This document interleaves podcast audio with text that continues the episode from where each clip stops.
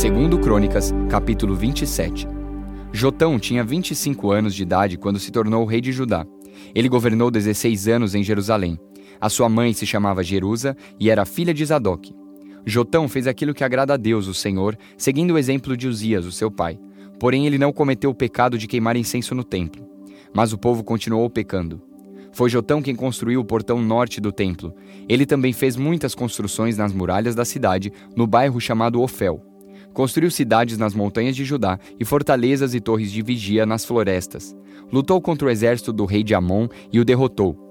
Aí ele forçou os amonitas a pagarem, todos os anos, durante três anos seguidos, 3.400 quilos de prata, mil toneladas de trigo e mil toneladas de cevada.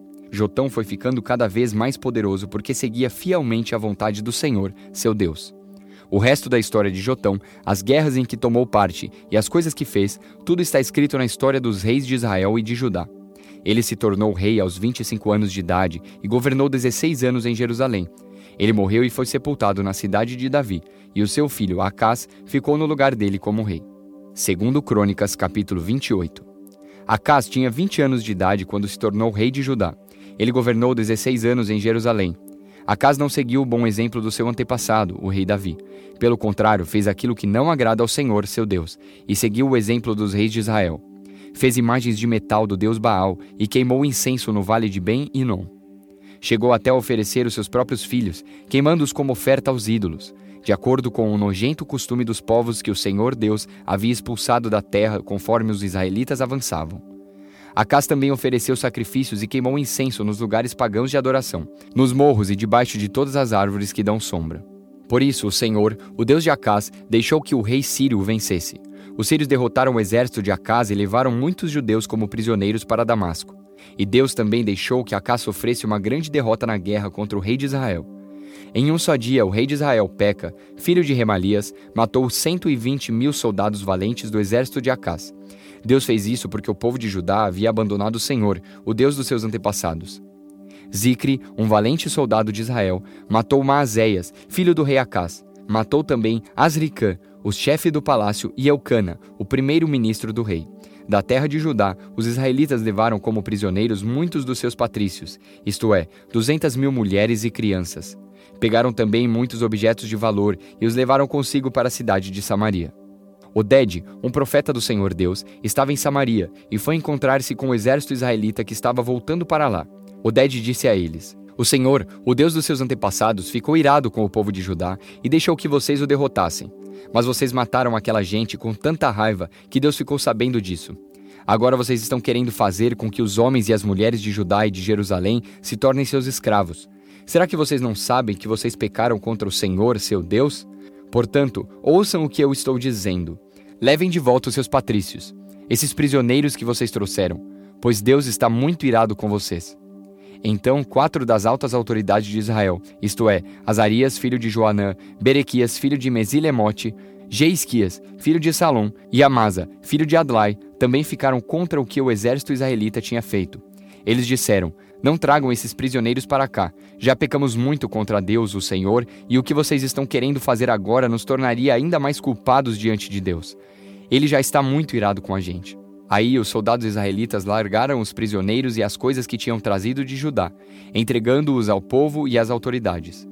Os quatro homens já citados foram escolhidos para cuidar dos prisioneiros. Das coisas que tinham sido trazidas de Judá, eles pegaram roupas e sandálias e deram aos que precisavam. Depois deram de comer e de beber a todos eles e cuidaram dos seus ferimentos. Em seguida, levaram todos os prisioneiros de volta para sua terra e os deixaram em Jericó, a cidade das palmeiras.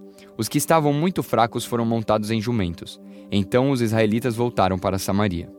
Nessa mesma época, o rei Acás mandou pedir socorro ao rei da Síria, porque mais uma vez os edomitas tinham invadido o país de Judá e haviam derrotado o exército de Acás e levado alguns prisioneiros.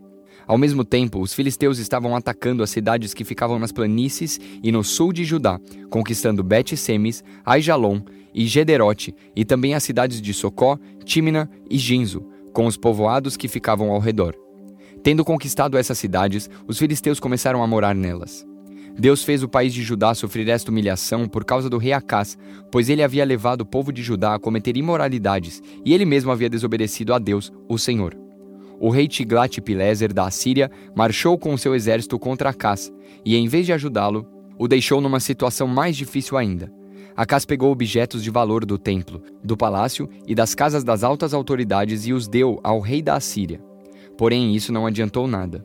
Quando as suas dificuldades aumentaram, o rei Acás cometeu pecados piores contra Deus, o Senhor.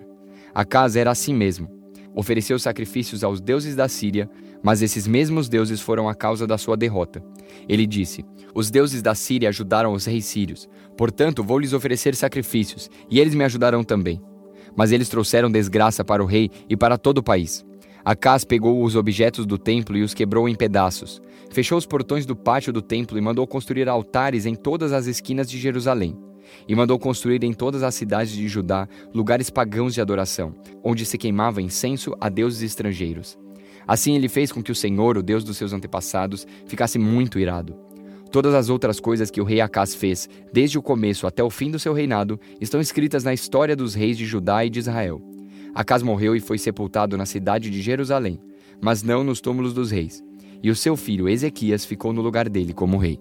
Salmos, capítulo 84.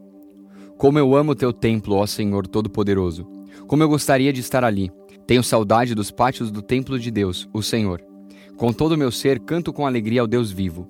Ó Senhor Todo-Poderoso, meu Rei e meu Deus, perto dos teus altares os pardais constroem o seu ninho e as andorinhas fazem a sua casa, onde cuidam dos seus filhotes. Felizes são os que moram na tua casa, sempre cantando louvores a ti. Felizes são aqueles que de ti recebem forças e que desejam andar pelas estradas que levam ao Monte Sião. Quando eles passam pelo Vale das Lágrimas, ele fica cheio de fontes de água e as primeiras chuvas o cobrem de bênçãos. Enquanto vão indo, a força deles vai aumentando. Eles verão o Deus dos deuses em Sião. Escuta minha oração, ó Senhor Deus Todo-Poderoso. Ouve-me, ó Deus de Jacó. Ó Deus, abençoa o nosso protetor, o rei que tu escolheste. É melhor passar um dia no teu templo do que mil dias em outro lugar. Eu gostaria mais de ficar no portão de entrada da casa do meu Deus do que entrar nas casas dos maus. É melhor passar um dia no teu templo do que mil dias em qualquer outro lugar. Eu gostaria mais de ficar no portão de entrada da casa do meu Deus do que morar nas casas dos maus. O Senhor Deus é a nossa luz e o nosso escudo. Ele ama e honra os que fazem o que é certo e lhes dá tudo o que é bom. Ó Senhor Todo-Poderoso, como são felizes aqueles que confiam em Ti.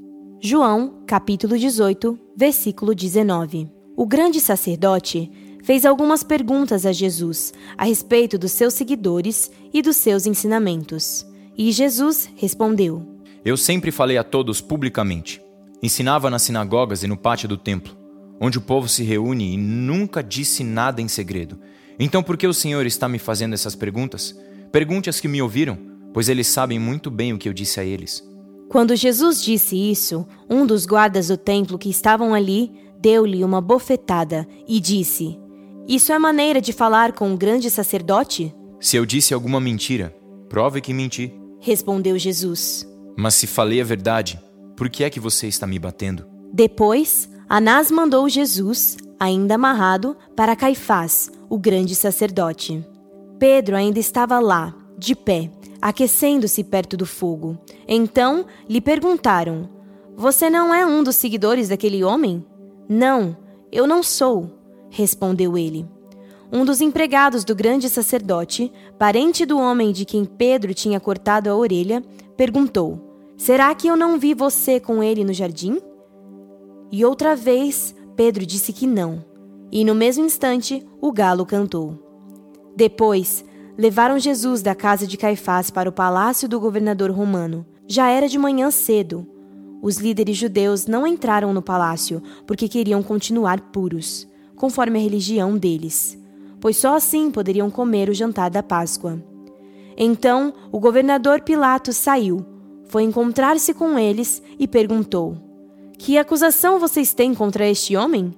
Eles responderam: O senhor acha que nós lhe entregaríamos este homem se ele não tivesse cometido algum crime? Pilatos disse: Levem este homem e o julguem vocês mesmos, de acordo com a lei de vocês. Então eles responderam: Nós não temos o direito de matar ninguém. Isso aconteceu assim para que se cumprisse o que Jesus tinha dito quando falou a respeito de como ia morrer. Pilatos tornou a entrar no palácio, chamou Jesus e perguntou: Você é o rei dos judeus? Jesus respondeu: Essa pergunta é do Senhor mesmo? Ou foram outras pessoas que lhe disseram isso a meu respeito? Por acaso eu sou judeu? Disse Pilatos. A sua própria gente e os chefes dos sacerdotes é que o entregaram a mim. O que foi que você fez? Jesus respondeu: O meu reino não é deste mundo. Se o meu reino fosse deste mundo, os meus seguidores lutariam para não deixar que eu fosse entregue aos líderes judeus. Mas o fato é que o meu reino não é deste mundo. Então você é rei? Perguntou Pilatos. É o Senhor que está dizendo que eu sou rei. Respondeu Jesus. Foi para falar da verdade que eu nasci e vim ao mundo. Quem está do lado da verdade ouve a minha voz. O que é a verdade? perguntou Pilatos.